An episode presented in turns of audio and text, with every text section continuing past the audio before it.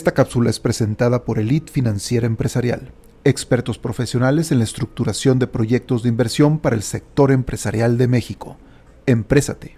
Muy buen día, bienvenidos a un nuevo capítulo de Negocios Elite. Soy Bernardo San Pedro y cada semana estaré compartiendo con todos ustedes testimonios, experiencias y todo lo que nos toca vivir en nuestro día a día empresarial.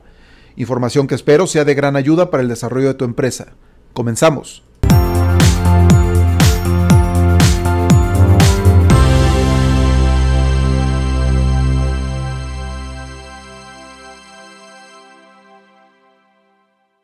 Buen día amigos empresarios, emprendedores y agentes promotores del desarrollo económico de nuestro país. A lo largo de mi carrera profesional he tenido la oportunidad de atender una gran cantidad de clientes, empresas, todas estas de diferentes tipos y de diferentes sectores, las cuales pues se han acercado a mí principalmente buscando el apoyo financiero de alguna de las instituciones a las que he tenido la oportunidad de pertenecer con la finalidad pues de llevar a cabo sus proyectos de inversión. En muchas ocasiones, pero muchas más de las que realmente se imaginan, me ha tocado presenciar a empresarios totalmente encandilados por algún tipo de negocio. Por esto, el tema de este capítulo pues lo he titulado Negocios que encandilan. Y vamos tratando de definir ¿A qué me refiero con el concepto de negocios que encandilan? Yo creo que son aquellos negocios que pues principalmente presentan ingresos exorbitantes eh, y no solamente ingresos exorbitantes, sino también requerimientos de la empresa que superan su capacidad y tamaño, pues al grado de poner en riesgo su permanencia en el mercado. Cuando hablo de requerimientos que superan la capacidad y tamaño de la empresa, me refiero no solamente a la capacidad instalada pues en el área de producción o en el área administrativa, me refiero también a la capacidad financiera. Es decir, este tipo de negocios que llegan a encandilar al empresario generalmente demandan una cantidad importante de capital o deuda, peor aún todavía, que supera por mucho el estándar financiero con el que la empresa ha venido operando en sus últimos años. Un claro ejemplo de esto lo he visto otra vez muchas veces con las empresas que comienzan a venderle a las grandes cadenas de autoservicio, en donde las exigencias son tan demandantes, no solo de volumen, sino también en requisitos, que también me ha tocado ver cómo estas empresas, tan entusiasmadas en realizarle la venta a las empresas de autoservicios, terminan quebrando por no poder aguantar los términos comerciales, principalmente los plazos de pago y por lo mismo las demandas de capital que requieren para poder hacer frente a esos compromisos adquiridos. Hay un concepto que utilizaba un buen amigo mío de la infancia, que siempre mencionaba, eh, debes tener un correcto sentido de tus limitaciones. Y sinceramente, el tener un correcto sentido de tus limitaciones lo veo ahora en el mundo empresarial más como un acto de prudencia empresarial que como un acto de desmotivación o de falta de entusiasmo o de empuje para el crecimiento de tu empresa. Las empresas deben crecer, pues primeramente con un correcto sentido de, voy a quitar la palabra limitaciones, pero con un correcto sentido de lo que son capaces por, por su estructura, por su tamaño, por su músculo financiero, de, de lograr y de alcanzar. Es decir, deben crecer con una clara y ordenada estrategia de inversión, de comercialización y desarrollando todos sus procesos productivos, operativos y administrativos. Cuando el empresario se encandila con un negocio en particular, lo que generalmente sucede es que va a forzar esa estructura empresarial con la que cuenta, con la finalidad de poder hacer frente a ese desafío que, que adquirió. Si todo le sale bien, lo que seguramente va a suceder es que pues habrá un crecimiento en producción, eso es incuestionable, y posiblemente también va a tener un crecimiento en ingresos. Pero ese crecimiento no se va a dar en otras áreas importantes de la empresa, como pueden ser las administrativas y o financieras.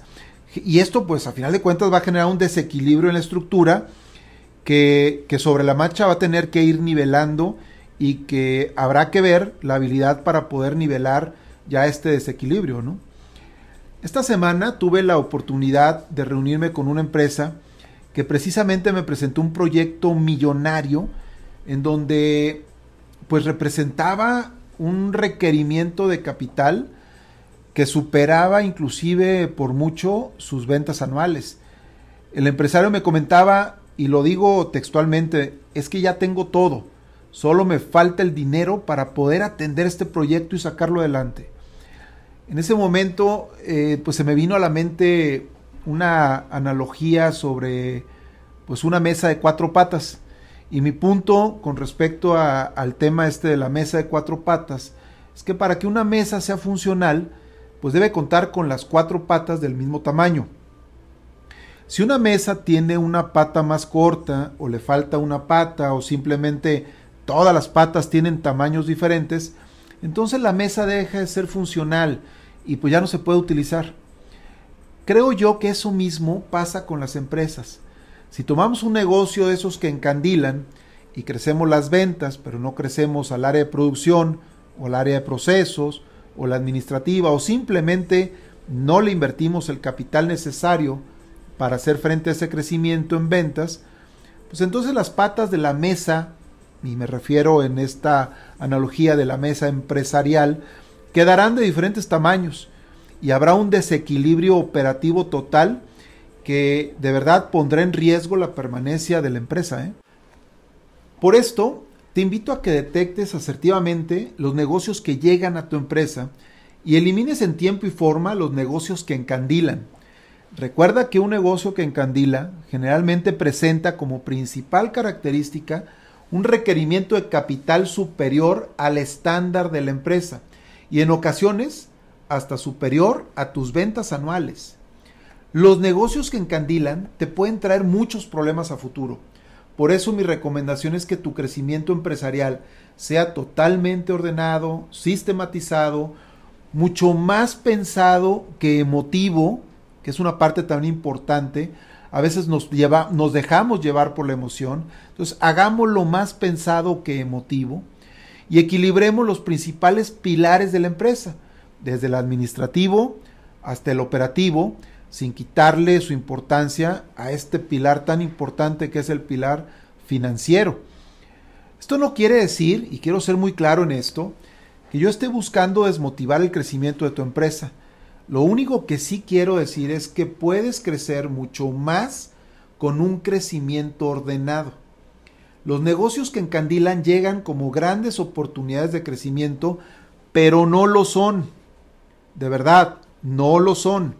Así que si llega a tu empresa un negocio y logras detectar que te ha encandilado, cuidado, lleva ese caso a un consejo consultivo o a tu consejo de administración, platícalo con tus socios o con tus áreas de riesgo, si es que cuentas con estas herramientas. Y si no, busca a un asesor que te permita aterrizar ese negocio y detectar si es un negocio que vale la pena invertirle tanto capital o si no. Y por favor, nunca tomes una decisión unilateral en estos casos. Procura siempre tomar una decisión en consenso que posiblemente te evite muchísimos, pero muchísimos problemas a futuro. Muchas gracias por haber escuchado este capítulo de Negocios Elite y nos vemos en la siguiente. Saludos.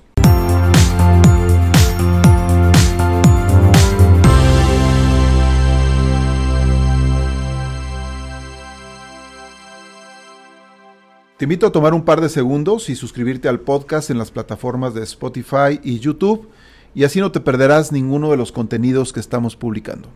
Si este episodio te fue de utilidad y te gustó, compártelo y califícalo con 5 estrellas para que pueda llegar a muchas más personas.